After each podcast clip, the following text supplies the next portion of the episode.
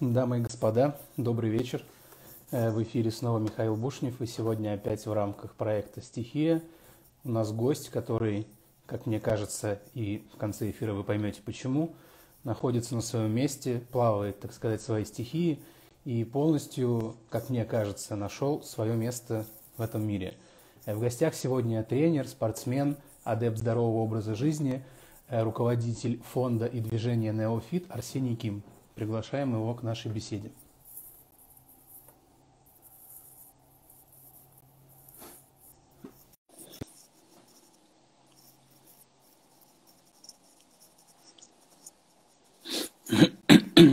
Арсений, привет. Привет, Миш. Меня хорошо привет. слышно? Да, отлично. Замечательно. Смотри, у нас э, есть вопросы, которые прислали ребята после анонсов, есть вопросы мои личные. Я решил их перемешать немного, чтобы ну, мы успели все обсудить максимально, да. Времени у нас чуть-чуть меньше часа, и нашим зрителям напоминаю то, что внизу есть специальный раздел, где можно нажать кнопочку и задать вопрос. Комментарии пока отключаем, чтобы они нам не фанили. Итак, э, первый вопрос. Э, расскажи, пожалуйста, как вообще началась твоя дружба со спортом и э, ну, вопросами здоровой, здорового образа жизни, если можно так сказать? Насколько я помню, из одного, ну, по одному из твоих видео, да, у тебя это как бы не из пеленок история, правильно? То есть был период, когда ты со спортом не очень был дружен. А, да, привет, Миш. Рад тебя слышать и видеть. Взаимно. Спасибо за вопрос. А, на самом деле, э, со спортом у меня история достаточно длительная, потому что в детстве родители меня стимулировали к занятиям различными э, направлениями. Это была музыкальная школа в, начальном, в начальной школе, а, потом тэквондо, настольный теннис, немножко футболом. Ну, то есть я ходил, но это все было так, просто, просто для развития, за что я очень благодарен, кстати, своим родителям, а, что заложило некоторый фундамент. То есть, в принципе, с детства я был относительно спортивный. Но это все не было в каком-то профессиональном ключе, просто какие-то секции. Вот, но приблизительно с девятого класса а, я, скажем так, э, начал заниматься не самыми здоровыми вещами. Так получилось, что, э, в общем, ну, мы начали тусоваться с ребятами, баловаться сигаретами, э, всяким шейком, или как он там назывался, шейкер, Red Devil. в общем, в общем, э, начали потихоньку выпивать, и как-то мне так понравилась эта тема, или просто вот поток общества, mm-hmm. в котором я пребывал на тот момент, э, так вот сформировался, что мы, ну, в общем, одной ногой погрузились в не самый здоровый образ жизни. Хотя при этом, кстати, я э, ни капли не обвиняю никого, я имею в виду в плане э, каких-то людей, которые были со мной с самого детства, и э, ни о чем абсолютно не жалею. Это был очень удивительный опыт, и все эти тусовки, все эти клубы ночные, это было весело, на самом деле. Да, моментами на утро это было не очень приятно. И я много раз говорил, что я никогда в жизни больше не буду там пить или еще что-то делать. Но потом проходила неделя, э, две, наступала пятница, или день рождения, или еще что-нибудь, и, в общем, все продолжалось. И таким образом, где-то с 9 по с 9 класса, скажем так, лет с 15 до приблизительно 25, я э, больше ну, вел такой разгульный, скажем так, образ жизни.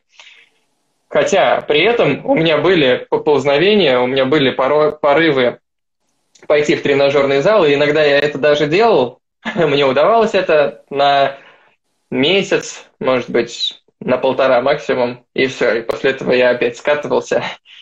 Вот, то есть, э, в принципе, тяга к э, спорту у меня была, то есть турники, ну, что-то такое я делал, угу. но при этом вот в момент, скажем так, максимального э, формирования с точки зрения там э, половых э, всяких признаков, переходный возраст и прочее, вот меня вынесло немножко в другую сторону от здоровья. И в 25 лет, э, благодаря там, различному стечению обстоятельств, как бы я понял, что это дорожка в никуда. То есть это, конечно, весело, но будущего там нету. Ну, какой-то переломный вот. момент был событие, или это просто вот ну, на ровном месте произошло? Обычно что-то происходит, чтобы человека переключить, какое-то знакомство или, может быть, ну, обычно событие или какая-то крайняя ситуация. Да, но э, в моем случае это было, опять же, скажем так, смена окружения, вот, в котором я находился. Дело в том, что, скажем так, я, я с детства был, э, в, скажем так, в топовой компании со школы, да, но я всегда был номером два, номером три, то есть я был всегда в тени более сильных, более ярких ребят – и поэтому мне особо не приходилось вообще принимать каких-то решений. То есть я всегда двигался вот с какой-то тусовкой, и все остальные меня воспринимали как часть этой тусовки. Но в один момент, как раз в районе 25 лет, так сложилось, что я немножко откололся от общества, и мне пришлось, скажем так, создавать себя заново. Пришлось отвечать на какие-то вопросы относительно того, кто я вообще такой – чего я хочу в этой жизни и как я хочу этого добиться. Это был достаточно интересный опыт, но в принципе он и помог мне э, найти какую-то самоидентификацию и стать в итоге тем, кем я являюсь сейчас. Здорово. То есть, ну, переход к такому, к чистому довольно-таки образу жизни, это в 25 лет произошло. Э, да, и это один момент, но на самом деле второй момент, он как бы этот образ жизни, он все равно э, оставался со мной еще какое-то время, но основной переломный момент, ну, опять же, один из основных переломных моментов, это курс Фахреева Владимира Анваровича. Он называется «Избавление от вредных привычек». Я его просмотрел, там, по-моему, 9 уроков, по 2 или по 3 часа, и все. И, в принципе, после этого я еще несколько раз, там, может, 3 или 4 раза выпивал, при каких-то странных обстоятельствах, и все. И у меня полностью отрезало алкоголь, и это был реально переломный момент, потому что после этого моя жизнь начала очень круто меняться. Я начал, э, соответственно, интересоваться здоровьем, начал приводить питание э, в порядок, отказался от э, газировок, чипсов, всего этого джанк-фуда – потом как-то начал тренироваться, соответственно, начал пробежки делать, турники, брусья. И потихоньку, ну, скажем так, по, цепочке появилась йога в моей жизни. Это тоже отдельная история. Потом медитация, которая тоже стала ступенькой для вообще, не знаю, квантового роста, ну вот как по моим субъективным ощущениям. А, ну и дальше вот моя тренерская деятельность, э, создание канала, ну и, в принципе, по сути, до сих пор это все идет в создание сообщества, которое э, занимается саморазвитием с точки зрения исцеления всего нашего общества. То есть, конечно, мы делаем это для себя, но косвенным образом мы неизбежно влияем на все остальное наше окружение, родных и близких, друзей и так далее. Это прекрасно. Мы сейчас как раз по этим э, позициям, которые ты озвучил, и пройдемся. Через сколько, через сколько лет после начала, ну, я имею в виду, вот, ну, условно, от 25 лет берем этот отрезок, да, перехода к э, нормальному образу жизни, потом здоровому, ты начал тренировать уже как тренер. И как вообще это произошло? Как это происходило? Ты где-то учился или просто люди, появился спрос какой-то на твои знания? Как это вообще произошло? Сначала я просто тренировался, вот как я и сказал начал заниматься пробежками, турниками, брусьями, и потихоньку, потихоньку начал добиваться определенных результатов. И приблизительно через полтора, наверное, года, где-то в 16-17 году, то есть через да, полтора-два года, э, ну, то есть эти результаты стали видны невооруженным глазом я начал просто приходить на турники, и мне начали спрашивать ребята, а как ты накачался? А напиши мне программу, а подскажи по питанию там и так далее. И я начал подсказывать и подумал, что а почему бы, раз у меня действительно есть э, какие-то результаты, не попробовать себя в этом направлении. Потому что мне действительно нравилось это. Я получал огромное удовольствие от того, что занимался сам. Ну, просто вот этот э, дофаминовый всплеск после тренировки, когда ты как следует потренировался, и ты ну, это просто кайф. Э, все, все спортсмены, они наркоманы на самом деле. Это то, что кайфом бегуна называют, по-моему, если не ошибаюсь. Э, есть эйфория бегуна, а, да, но эйфория, это... Да. Эйфория бегуна – это немножко другая тема, то есть там, там реальная эйфория. То есть прям ты бежишь и чувствуешь себя суперменом. Со мной такое случалось пару раз буквально. Но нет, я говорю о более таких просто вот удовольствия после хорошей тренировки. И э, я пошел, отучился на курсах э, фитнес-тренера. По-моему, три или четыре месяца я учился. Э, тысяч двадцать на, на тот момент эти курсы стоили. Но, тем не менее, я получил сертификат и начал как-то искать себя, скажем так, в этом направлении. И сначала я устроился администратором в фитнес-клуб и работал им там в районе полугода где-то. А потом наш э, директор Дима, он предложил мне, даже, я, я бы сказал, настоял на том, чтобы я провел открытый мастер-класс, за что я ему также очень благодарен. И я собрал группу, которая на 80% состояла из моих родных и друзей, но тем не менее, и мы провели там, открытую тренировку и начали формировать какую-то группу, которую я уже на регулярной основе э, тренировал. Сначала там 5-6 человек, потом группа начала расти, больше, там 10-15 человек. Потом начали появляться персональные ученики, начал их тренировать. Э, Все это еще было сопряжено с достаточно тесным общением с профессиональными тренерами и профессиональными спортсменами, которые присутствовали в изобилии в том зале, Клоков База Тим. Это вообще зал тяжелой атлетики и кроссфита. Вот. Но я э, больше по калистенике тренировал людей, то есть в основном у меня тренировки были со своим весом. Но, тем не менее, опыт, э, скажем так, тех людей, которые там были, я впитывал, мы общались, и, конечно, практический опыт реальных спортсменов ни в какое сравнение не идет по сравнению с теми знаниями, которые я получил на курсе.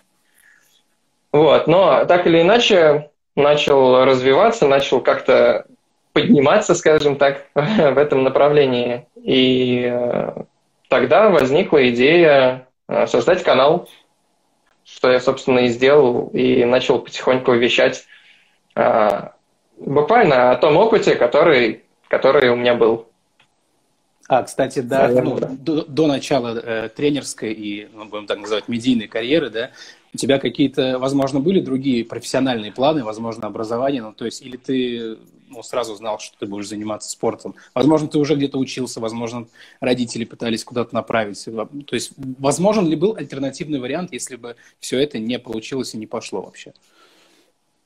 Э, я бы сказал, тысячи, да? тысячи, если не бесконечное количество альтернативных вариантов, да, как, как и сейчас. Даже сейчас, вот находясь в этой точке, я уверен, что передо мной бесконечное количество возможностей и дорог.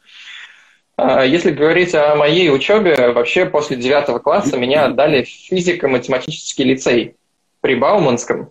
То есть у меня и мама, и папа закончили Бауманский, и они решили, что, в общем, э, дети должны по их стопам пойти. Ну, было бы неплохо. Вот, и направили меня в этот лицей. И там, кстати, произошла очень забавная ситуация. Э, до девятого класса я был хорошистом. То есть моментами у меня были там пятерки, четверки, то есть я хорошо прям учился. Моментами было там одна-две тройки, ну, вот в худшие времена. Но после того, как я перешел из обычной школы в физико-математический лицей, во-первых, э, именно там я начал э, при, пристращаться, так скажем, к алкоголю. Да. И во-вторых, там каждые полгода они вывешивали рейтинг. Лицей – это ну, почти как обычная школа, только там 10 десятых классов и 11 одиннадцатых классов. Все, больше никого нету. И они готовят себя для поступления, соответственно, в Бауманский. И э, каждые полгода они вывешивали рейтинг, и в середине 11 класса я оказался самый последний. Из всех там 500 с чем-то человек я оказался вот на самой последней строчке. А это был, конечно, интересный опыт, потому что, ну, я говорю, у меня был такой э, пик, наверное, переходного возраста, гормоны, там у меня э, непонятное, в общем, очень нестабильное было состояние. Я думал, что вообще весь мир против меня. И ушел из этого лицея, закончил 11 класс экстернатом, после чего поступил в два университета. Один педагогический э, на, на дневное отделение и в РУДН на социологию, на вечернее отделение. И думал, буду получать два высших образования параллельно. Но педагогический мне не зашел, и где-то через полгода я оттуда ушел. А вот РУДН я закончил, так что на самом деле по образованию я социолог. Но социологом я никогда не работал.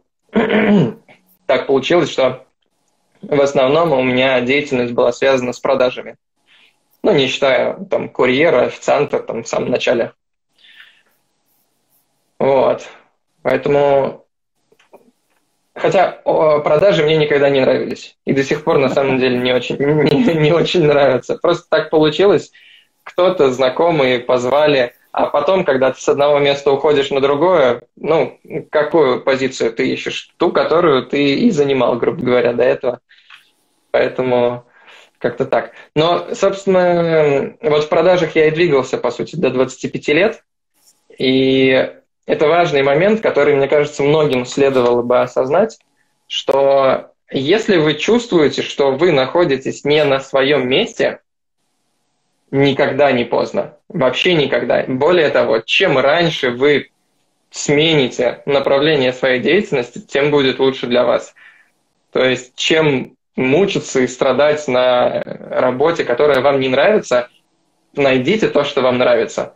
И магия происходит в тот момент, когда вы занимаетесь любимым делом, вы неизбежно в нем начнете преуспевать.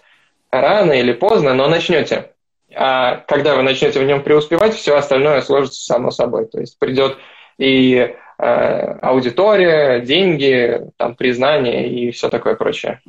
Ну, как мне кажется, по крайней мере. И про преуспевание тогда. Э, ты помнишь, какое первое видео на твоем канале э, существенно выстрелило и какие у тебя были эмоции при этом. То есть наверняка долго какое-то время было плата-плата, а потом вот именно какой-то один ролик зашел. Помнишь, какой это был ролик и какие у тебя были эмоции от этого? Да, конечно, помню.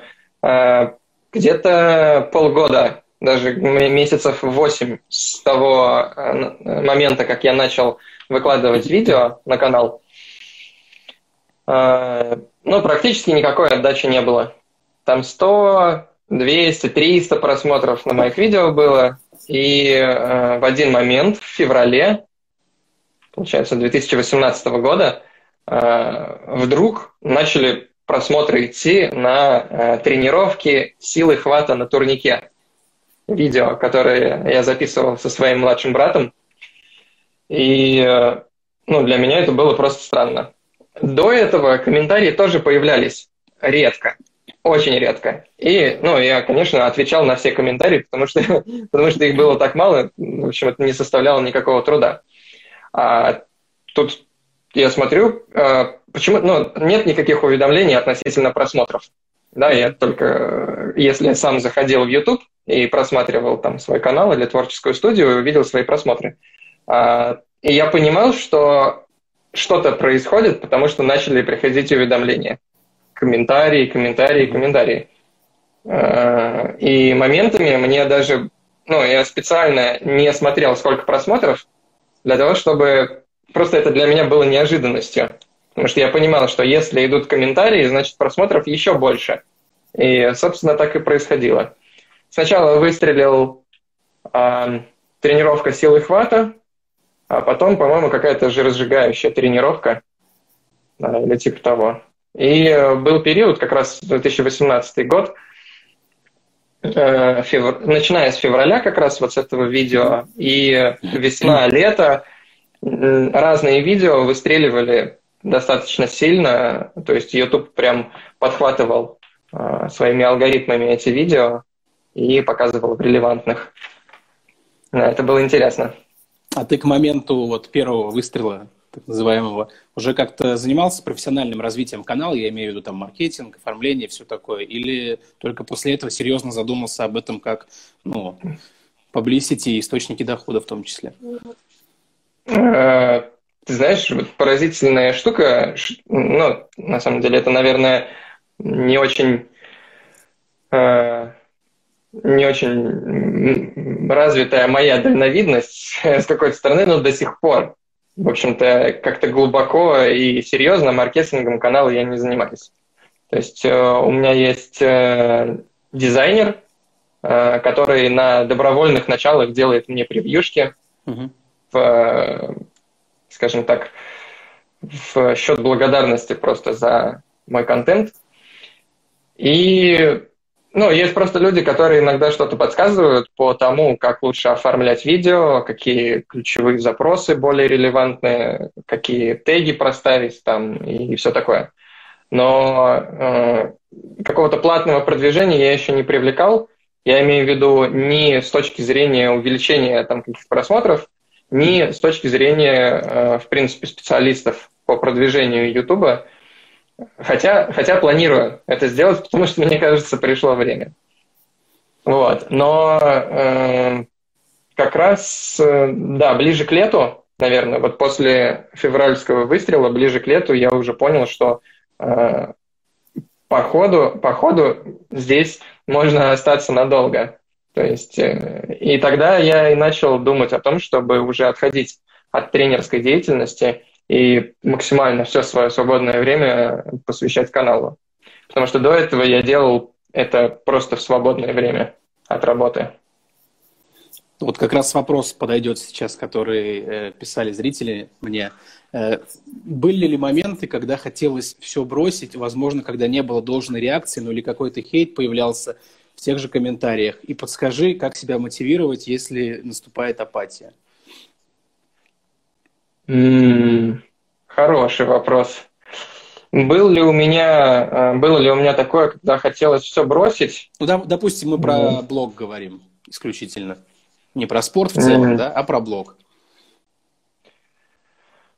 Э, хорошо, тогда для того, чтобы ответить на этот вопрос, мне придется сделать э, еще шаг назад, где-то примерно в 2015 год, когда еще о канале не было даже и мысли, и мы с супругой э, с Алей жили там на Калужской на съемной квартире и занимались, скажем так, самопознанием.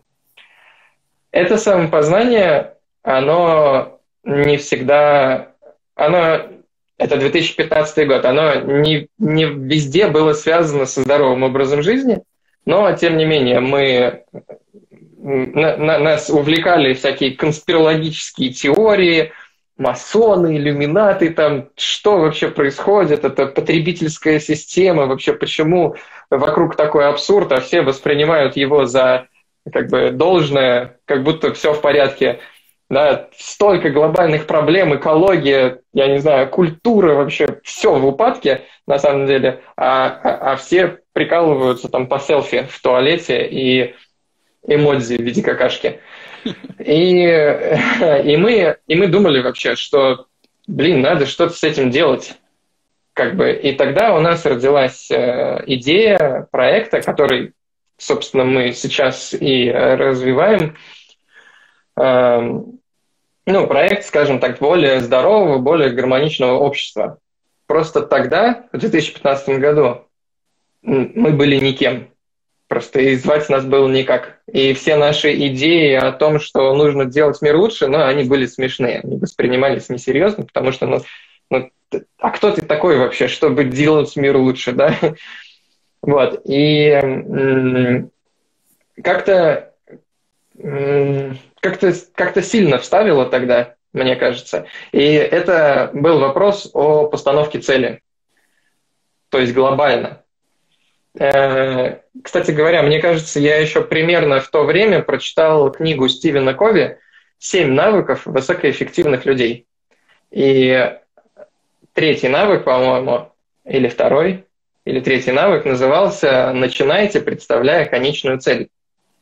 То есть это значит, представьте, чего вы вообще хотите глобально вот, сделать в своей жизни. И оттуда уже вот, вот сформируйте для себя миссию своей жизни. И оттуда уже производите какую-то декомпозицию. Разбивайте на задачи, какие-то стратегические цели, и как бы меньше, меньше, и детализируйте вплоть до того, что вы хотите сделать в этом году, что вы хотите сделать в этом месяце, что вы хотите на этой неделе сделать.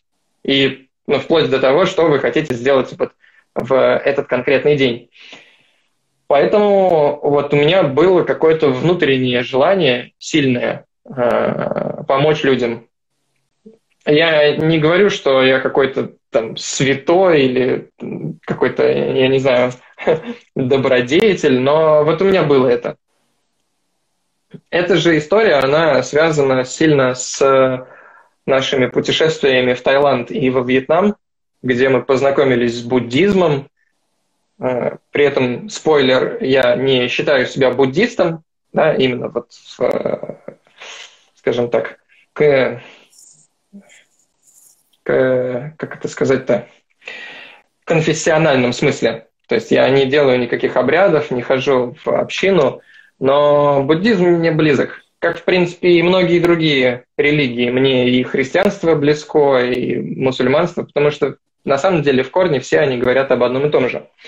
Но э, вот эти э, поиски себя, вот это самопознание, оно привело к мысли о том, что на самом деле мы все связаны.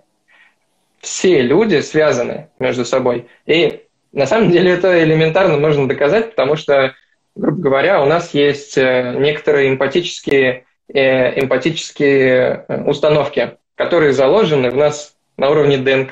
То есть мы ничего с этим не можем поделать. Мы кайфуем, когда мы делаем что-то хорошее для других людей.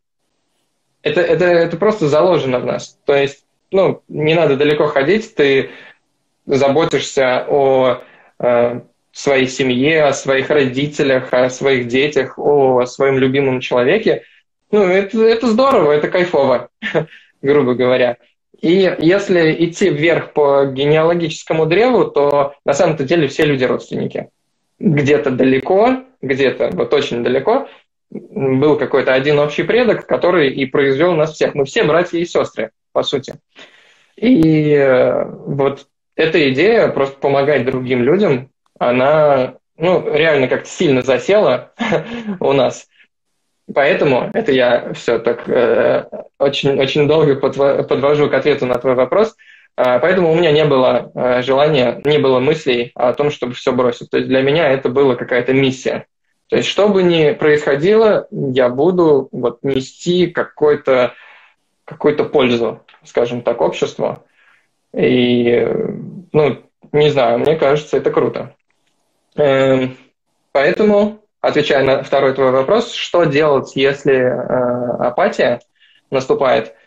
Мне кажется, ну, самое клевое – это прежде всего определиться вот, вот с самой большой, самой глобальной целью своей жизни. Потому что если ты ее для себя сформулировал, то как бы она как маяк, она как путеводная звезда, ты точно знаешь, что ты, ты, ты не видишь вот здесь даже, ты можешь не видеть ближайших событий, но ты знаешь, что тебе туда, тебе вот в то направление. И э, другой, другой э, небольшой момент – это образ жизни. Когда я пил, курил, когда я э, там плохо питался, ну, то есть я отравлял свой организм всевозможными токсинами. Я помню свое самочувствие, когда я там приходил после работы, и мне нужно было просто лечь на диван и лежать. То есть организм, он был э, истощен. То есть при этом, при этом я весил больше, я был не в такой хорошей форме, и я имею в виду, э, его энергетические ресурсы, они были истощены.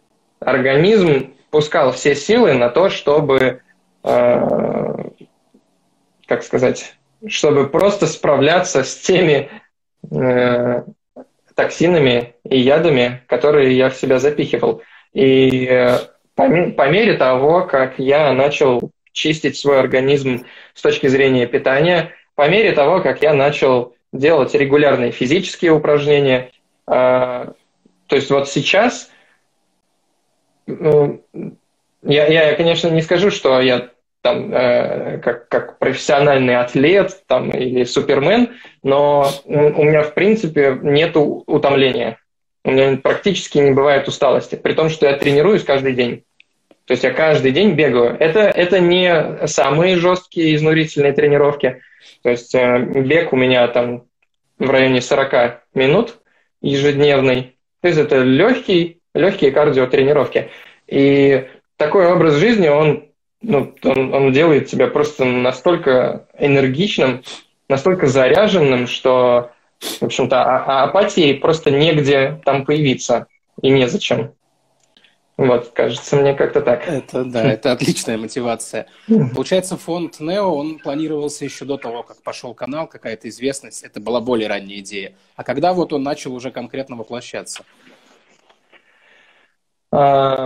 Воплощаться он начал в 2019 году, в августе месяце. Я сделал видео, которое называлось что-то типа «Фонд Нео. Мы изменим мир», что-то в этом духе, где я в общих чертах накидал идею о том, что Neofit, вот этот канал, э, который... Да, вкратце можешь сейчас... концепцию напомнить, потому что не все зрители знают.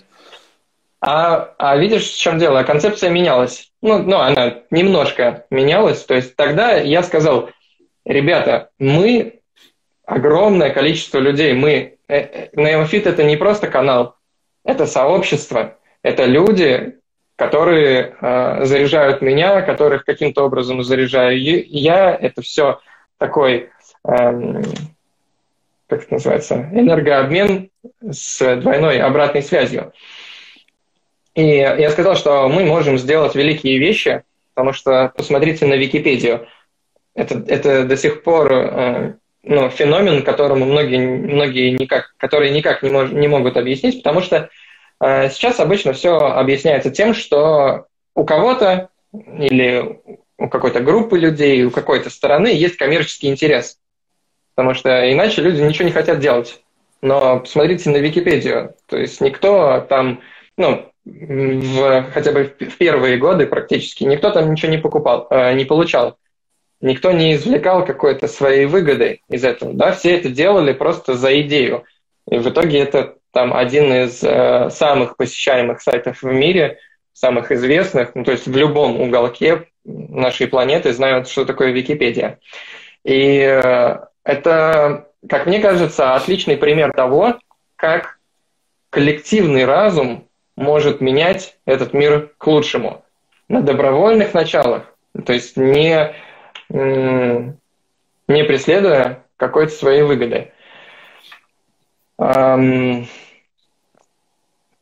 добрую волю еще а, а, пару слов хочу сказать. Это вот для меня просто откровение было, когда я прошел курс Випассаны. Я и... хотел про это спросить еще, да. Угу. Ага, ага учителя, менеджеры, э, уборщики, повара, все, кто есть в этом центре, все там трудятся по доброй воле.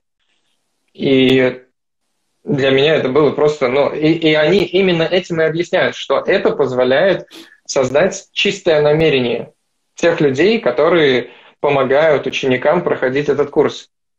Блин, это, это так логично, это так круто. И самое главное, что это работает люди туда идут и как бы отдают свое время, жертвуют там какими-то своими ресурсами. Это, это очень классно. И поэтому я подумал, что если это сработало там, что если мы немножко модернизируем, да, сделаем эту э, методику, скажем так, более адаптированной под современное общество и, по сути, будем делать то же самое. Будем помогать людям совершенствоваться, будем помогать людям находить себя настоящего и делать это вот от чистого сердца. А, а, а потом, если люди получат от этого пользу, они уже будут э, как-то благодарить. Э, мне кажется, ну, я очень рассчитываю на то, что за этим будущее. Это здорово. И, да, и сайты, то есть площадки наподобие Patreon, они, мне кажется, именно подтверждают эту гипотезу и являются такими предвестниками новой экономики, по сути, где ты не сначала покупаешь, а потом получаешь, ну, не сначала платишь, Наоборот. а потом получаешь, да, а потом сначала получаешь, а потом как бы благодаришь. Ближайшие планы, цели у проекта есть какие-то вот прям совсем близкие, которые ты можешь озвучить? Или все идет да. спокойно? Расскажи. Да, конечно, но на самом деле у нас э, цель амбициозная достаточно на этот год – это привлечь 100 э, тысяч активных участников и провести 10 тысяч мероприятий. Пока мы провели порядка 300 мероприятий, но мы очень надеемся, что, скажем так, мы сейчас урегулируем некоторые внутренние процессы среди команды, мы сейчас доработаем сайт, который э, собираемся выпустить в марте, кстати говоря, через месяц примерно. И это позволит начать, начать расширяться горизонтально и во всех направлениях. Вот. Ну, в принципе, в принципе, опять же, мы э, как бы придерживаемся очень-очень гибкой э, модели управления. То есть вот у нас разработка шла, разработчик один Эм, скажем так, э, решил отойти от проекта. Мы сказали, без проблем, ребята, мы ищем разработчиков. Какое-то время искали других разработчиков. В общем, нашли. И, ну, мы делаем, мы стараемся делать все, что в наших силах. Но если что-то идет не так, мы просто спокойно делаем поворот и двигаемся вот согласно обстоятельствам, которые сложились. Напомни адрес сайта, пожалуйста, вашего фонда, чтобы ребята, кто не знает, могли посмотреть. Конечно, neopro.me. Отлично. Продолжаем теперь по спорту и питанию на более приземленные темы, но не менее актуальные. Скажи, почему ну, ты, да. Вы, да, почему ты для себя выбрал именно э, ну, приоритетом тренировки с весом собственного тела, воркаут, вот все, все вот это направление. Я знаю, что ты не, ну, не, не очень жалуешь железки и зал, это не является точно основной частью твоих занятий. Спрашиваю, почему? Потому что нередко я от э, разных э, тренеров и также фитнес-блогеров, там, спортсменов слышу скепсис в отношении тренировок без железок. Якобы есть потолок у человека, который он не сможет пробить, если не будет никак утяжеляться. Вот что ты можешь сказать по этому поводу? И почему ты выбрал именно вот э, тренировки, я понимаю, по калистенике? Эм, сказать честно, В 2015-2016 году, когда я перестал заниматься вот продажами и всей этой темой, и вот мы занимались поисками себя и все в этом духе, э, у нас, ну не то чтобы была бедственная ситуация, но я долгое время не мог найти работу почему я, собственно, и пошел администратором первое время. И э, на фитнес-клуб просто не было денег.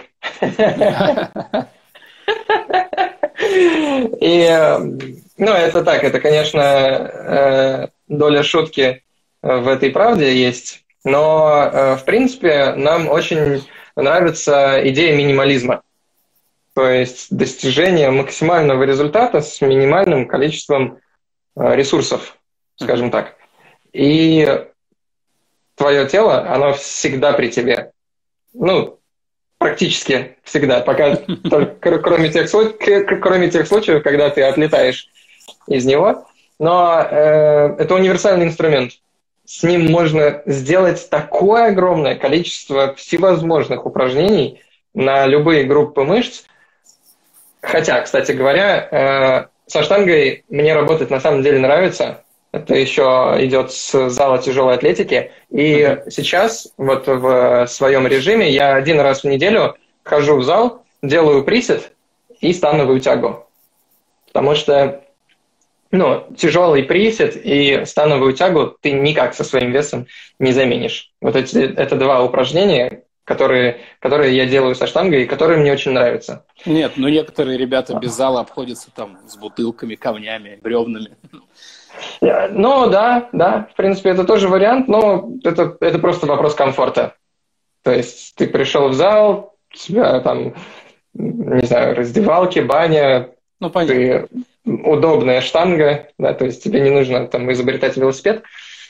Но, опять же, с точки зрения вот изучения потребительской системы, где многие, очень многие наши потребности, скажем так, они на самом деле не являются потребностями.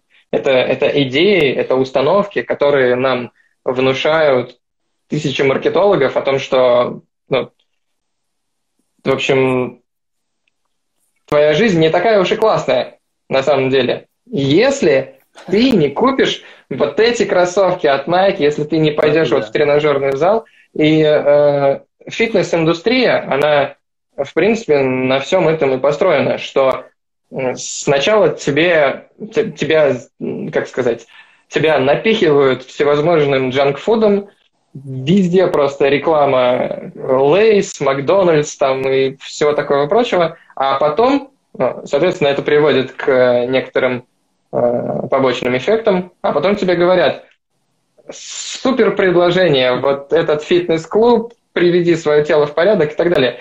То есть, по сути, можно не делать первого, и, и, второе, и второе тебе просто не понадобится. Это первый момент. Ну, опять же, это, знаешь, это из... Эм, как бы, это из, из нашего конспирологического, скажем так, прошлого. Я, я, я не придерживаюсь, конечно, сейчас никаких этих теорий, но э, рыночная система имеет место быть. Это не хорошо и не плохо, но маркетинг, таргетированная реклама, которая просчитывает ну, конечно. колоссальные просто объемы данных, кто ты, где ты бываешь, что ты делаешь, с кем ты звонишь, на какие сайты ты заходишь, вообще что ты смотришь, чем ты интересуешься, о чем ты думаешь. Они все это анализируют, они даже слушают. В смысле, да, я в курсе. Вот, Для меня было удивлением, когда я, наверное, месяц назад, обсудив с мамой покупку чайника, который я никогда в жизни в интернете не искал, через час увидел у себя таргет сбоку вот по этой теме. Для меня это вообще был шок просто полный. Это пугает. Точно. Это пугает, это пугает. Но как бы с этим, с этим уже ничего не поделаешь. Э, человечеству, я имею в виду обществу, скажем так, уже, уже поздняк метаться они уже все собирают, и как бы с этим ничего не поделаешь. При этом, при этом мы сами добровольно с этим соглашаемся, когда нажимаем «да», я согласен на обработку персональных данных.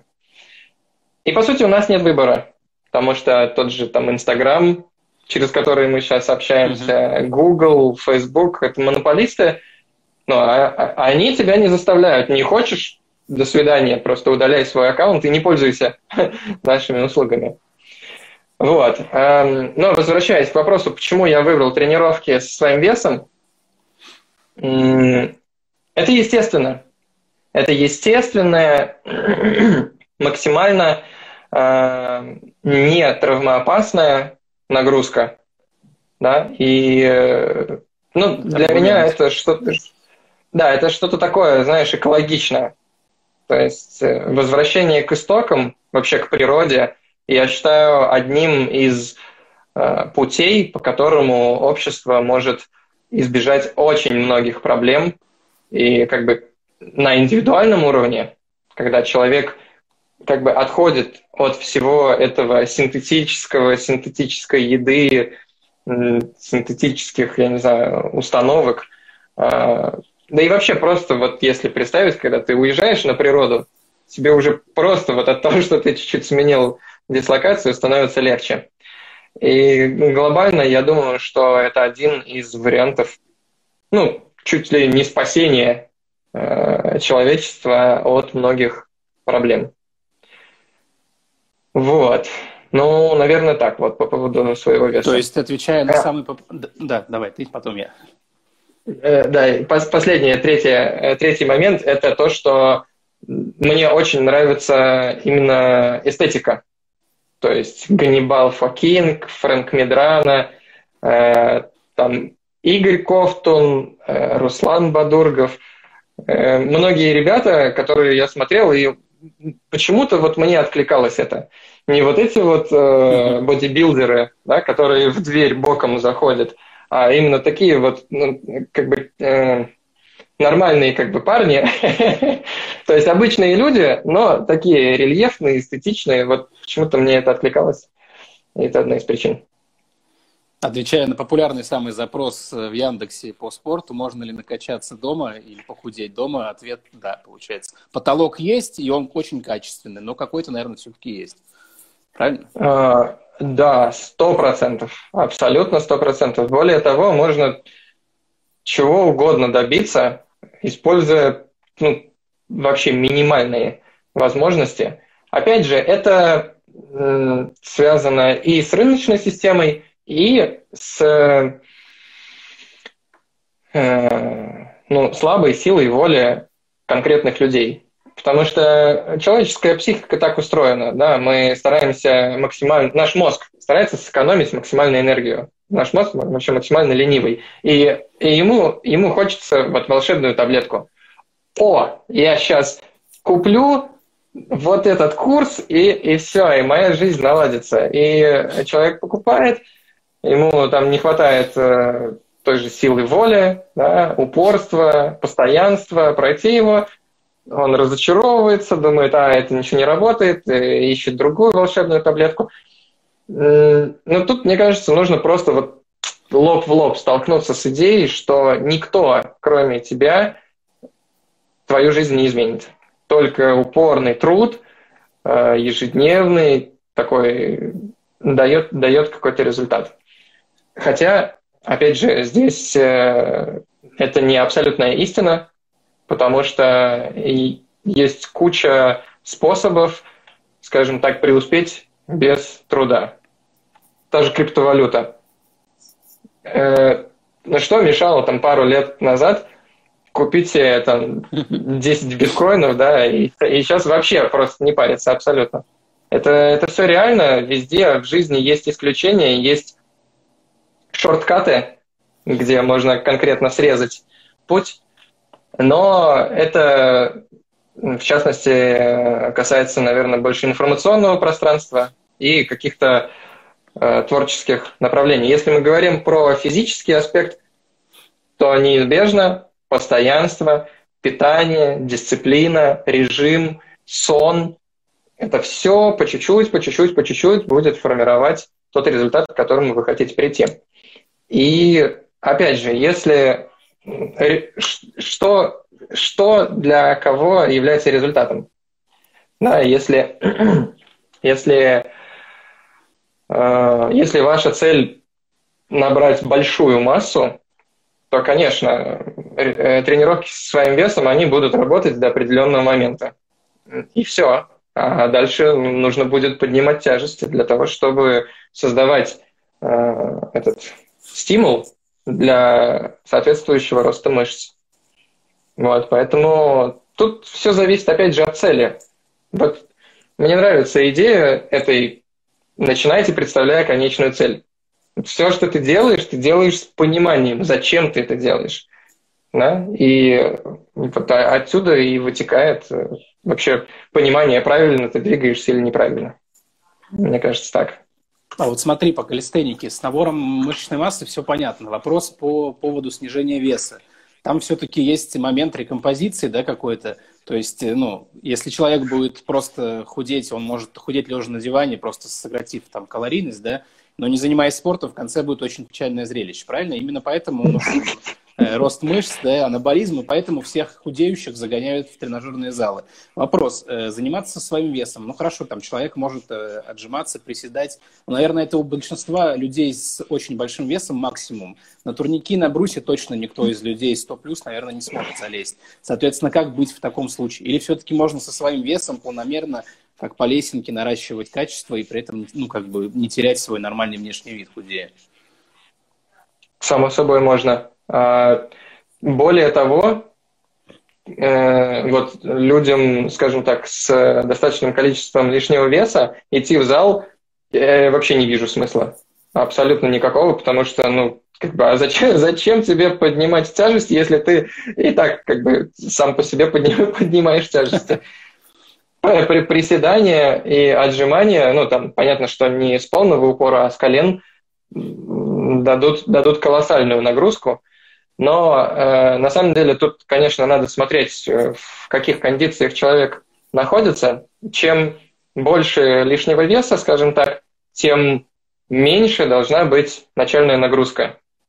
Угу. То есть, по сути, любое движение, любое движение, оно будет сжигать какие-то калории. И если человек не может присесть или не может отжаться, ему нужно просто ходить. Просто ходить 5 минут, 10 минут, 20 минут, по чуть-чуть, по чуть-чуть, по чуть-чуть. Очень аккуратно, деликатно, я бы даже сказал, увеличивать эту нагрузку, потом ходить по полчаса, потом начинать ходить быстрым шагом, да, увеличивать интенсивность, потом легкий бег, ну там или какие-то более доступные вещи. Тут все индивидуально, нужно отталкиваться от самочувствия, но в принципе, вот опять же, со своим весом это, это бег, по сути, и ходьба – это тоже тренировка со своим весом, ведь правильно? Поэтому не нужно идти ни в какой зал. А, есть э, в кроссфите э, теоретическая концепция подготовки профессиональных атлетов. Она выглядит в роли пирамиды. На основе этой пирамиды лежит э, режим питания и сон. То есть это база. Если нет питания и сна, дальше вообще нет смысла идти. Поэтому в первую очередь нужно то есть фундамент построить.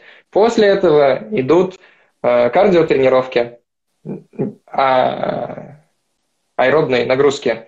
Бег, ходьба, плавание, э, велосипед, ну, лыжи там и так далее.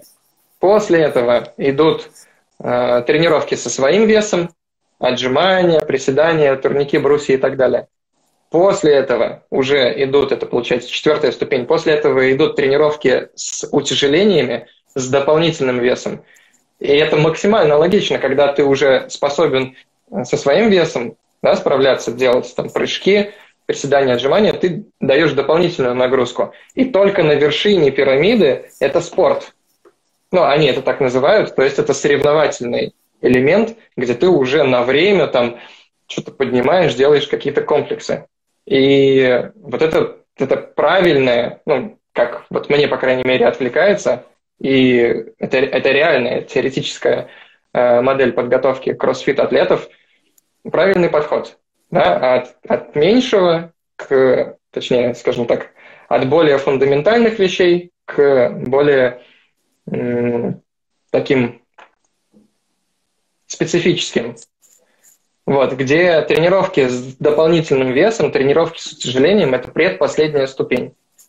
Поэтому если вы не овладели своим телом в полной мере, то, в общем-то, зачем вам дополнительный вес?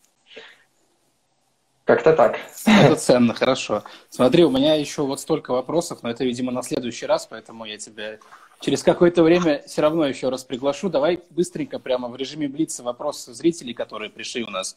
Мне один вопрос, okay, задали, okay. один вопрос мне задали прямо перед эфиром. Там две части. Э, вторая часть «Как избавиться от вредных привычек». Напомни, пожалуйста, курс, который ты проходил, который тебя перевернул жизнь на эту тему. Курс э, избавления от вредных привычек Владимир Анварович Фахреев. Ну, просто Фахреев можно mm написать в Ютубе. Хорошо, не спасибо. Ошибетесь. И, ну, я не знаю, на этот вопрос можно кратко ответить или нет, ну, попробуй, если получится тезисно. Как найти свое призвание? Это сложно, но если, если можно, вот если тебе сказали, в Твиттере напиши, как найти свое призвание. Что бы ты написал? Как найти свое призвание? Очень просто, на самом деле. Делайте то, что нравится. Пробуйте. Пробуйте делать то, что нравится. То, что зажигает вас. То, что э, прям, как сказать, вот, вот я многие годы, ну, не, хорошо, не многие годы, но последние пару лет я, э, я в принципе не устаю. Даже три года, получается, с 2017 года, как я начал э, вести тренерскую деятельность, я, я вообще не устаю. Я прихожу домой, и я заряжен, потому что я занимаюсь любимым делом. Мне, мне от души нравится то, что я делаю, и, и с утра я просыпаюсь просто с огнем в, глазам, в глазах, реально, потому что я знаю, что я буду также заниматься любимым делом. Ну, прекрасно. Вот. Давай последний, последний вопрос, потому что мы больше не успеем, и вот в любом случае когда-нибудь мы еще продолжим. Какая самая, глав... какая самая главная высшая цель, миссия у Арсения? Вот. Это, это серьезный вопрос.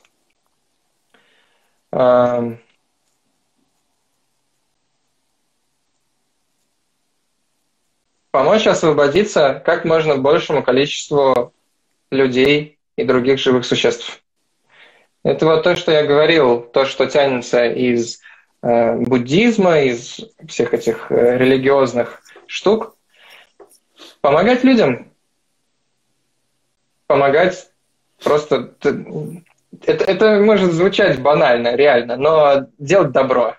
Да? Делать добро для себя в первую очередь. Это, кстати, важный момент – возлюби ближнего своего, как себя самого, сказал Иисус. И это очень крутая мысль, но многие понимают только второй ее смысл. Потому что первый смысл заключается в том, чтобы тебе нужно себя самого сначала полюбить, принять себя и полюбить себя. Это очень непросто для многих. Да? И это первый шаг. Ты сначала принимаешь себя полностью и безоговорочно, начинаешь как бы возлюблять себя, и только потом, после того, как ты себя полюбил, ты можешь делиться этой любовью с другими людьми. Ты начинаешь делиться ею с другими. Ну, по-моему, по семьей. По-моему, это прекрасный, прекрасный финальный да. аккорд. Арсений, тебе спасибо большое за то, что уделил час времени своего драгоценного я очень надеюсь, что мы сможем с тобой еще сделать отдельный эфир по медитациям и психологии, потому что я не думал, что так mm. время пролетит. Вот. Э, тем, тем, кто в вопросах переживает, говорю, что запись эфира будет. Я ее Арсению тоже скину, он, возможно, или репост сделает. Ну, в общем, она будет в любом случае сохранена. Вот. Всем зрителям спасибо. Арсений, тебе спасибо и до новых встреч. Миша, спасибо тебе огромное. Очень рад был, очень приятно было пообщаться. Взаимно. Всем удачи, ребят. Пока. Счастливо.